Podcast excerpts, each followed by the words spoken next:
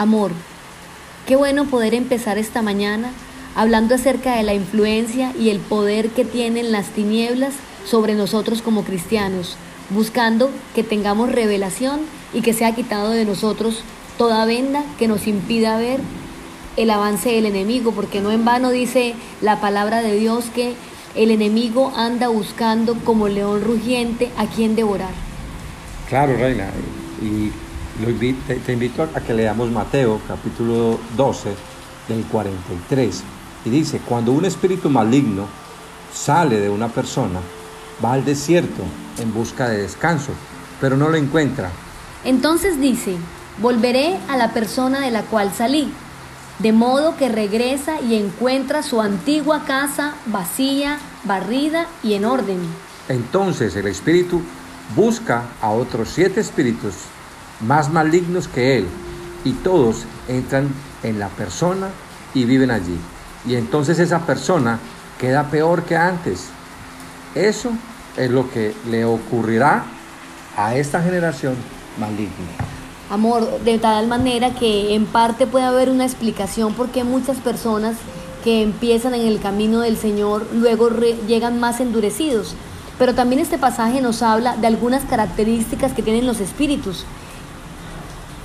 Claro, y, uno de los grandes problemas que tenemos es que mm, cuando nosotros seguimos una religión, eh, cuando nosotros seguimos son ritos y nos preocupamos mucho más por lo exterior, eh, ahí es cuando nosotros estamos dando cabida a, tener una vida de apariencias, a tener una vida vacía, a tener una vida desolada, solamente preocupados por lo exterior. Y cuando el hombre solo se preocupa, digamos, de los aspectos externos de su religión, aquí hay algo muy importante y es que descuidamos, eh, digamos, la relación con Dios. Y por eso la palabra que acabamos de, hablar menciona unas características de una casa vacía. Usted puede tenerla arreglada, limpia, pero está desolada. Y cuando tú estás más enfocado en lo exterior, ¿sí? Que en realmente estar lleno de la palabra de Dios es cuando Satanás anda como león rugiente buscando a quien devorar.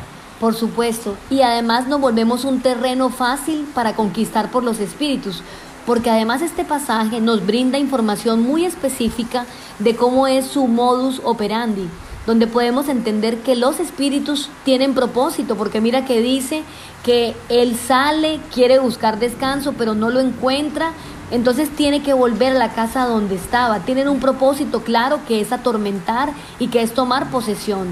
Tienen otro propósito, tienen otra característica y es que se comunican entre ellos porque puede traer a siete más. Y eso quiere decir que los llama, que les habla, que les pone WhatsApp o hay una manera en que ellos se, eh, se comunican. Y por último, obviamente se fortalecen. Está eh, muy claro en la palabra cuando dice que nosotros no tenemos lucha contra carne y sangre, sino contra principados, contra potestades en las regiones celestes. Y amor, yo quiero eh, en esta hora como, como pedirle a Dios que nos dé la capacidad de entender la importancia que tiene que nosotros seamos honestos y claros a la hora de seguir a Dios.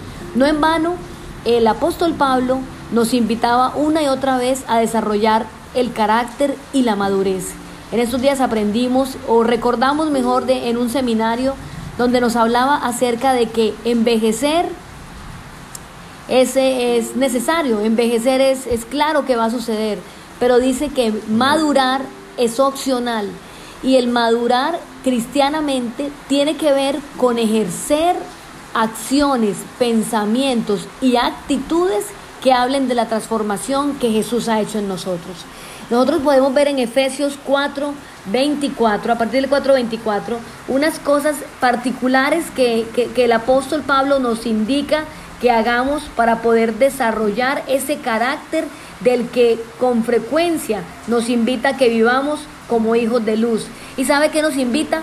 A que no solamente dejemos los antiguos comportamientos, porque eso es lo que está hablando este pasaje, amor, que a veces eh, dejamos de hacer cosas que hacíamos antes malas, pero no llenamos nuestro pensamiento y no llenamos nuestras manos con trabajo hacia Dios. Entonces realmente el corazón queda vacío porque no ha sido reemplazado por cosas distintas. Y dice en el 24, póngase la nueva naturaleza creada para ser semejante, para ser semejanza de Dios, quien es verdaderamente justo y santo. Así que dejen de decir mentiras. Digamos siempre la verdad a todos, porque nosotros somos miembros de un mismo cuerpo. Además, no pequen al dejar que el enojo los controle. No permitan que el sol se ponga mientras siguen enojados. Porque el enojo da lugar al diablo. Y luego dice en el 28. Si eres ladrón, deja de robar. En cambio, usa tus manos en un buen trabajo digno y luego comparte generosamente con los que tienen necesidad. No empleen un lenguaje grosero ni ofensivo, que todo lo que digan sea bueno y útil, a fin de que sus palabras resulten de estímulo para quienes las oigan. No entristezcan al Espíritu Santo de Dios con la forma en que viven. Recuerden que Él los identificó como suyos y así les ha garantizado que serán salvos el día de la redención. 31. Líbrense de toda amargura, furia, enojo, palabras ásperas, calumnias y toda clase de mala conducta. Por el contrario, sean amables unos con otros, sean de buen corazón y perdónense unos a otros, tal como Dios los ha perdonado a ustedes por medio de Cristo. Así es. Entonces con esta palabra que es completamente clara y contundente, tenemos una invitación en esta mañana. Y es que podamos ser sinceros y darle permiso y cabida al Espíritu Santo para que nos inunde con todo su ser. Es claro que ya muchísimos de nosotros hemos renunciado a la pasada manera de vivir, pero aún estamos siendo atormentados, aún llegan sueños, pensamientos, ideas que quieren hacernos retroceder, pero en la medida en que nosotros podamos abrazar esta palabra que nos dice en Efesios 4:24, donde reemplazamos todas aquellas cosas por la nueva naturaleza, vamos a poder experimentar el poder de Dios en nuestras vidas que es supremo, que es sublime y que es incondicional.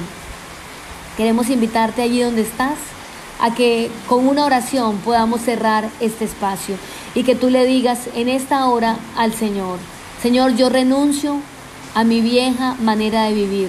Yo te pido que me limpies y me libres de toda atadura del pasado y me permitas experimentar tu luz y tu bondad. Reconozco que yo he abierto puertas que antes me tenían esclavizado, pero ahora Señor, soy luz porque soy tu hijo.